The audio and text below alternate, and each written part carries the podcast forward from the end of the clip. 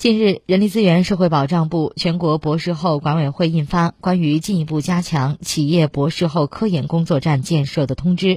要求对博士后科研工作站实施条件控制、科学评估、动态管理，不再进行全国统一评审，支持研发实力强、承担重大科研攻关项目的重点企业优先设站。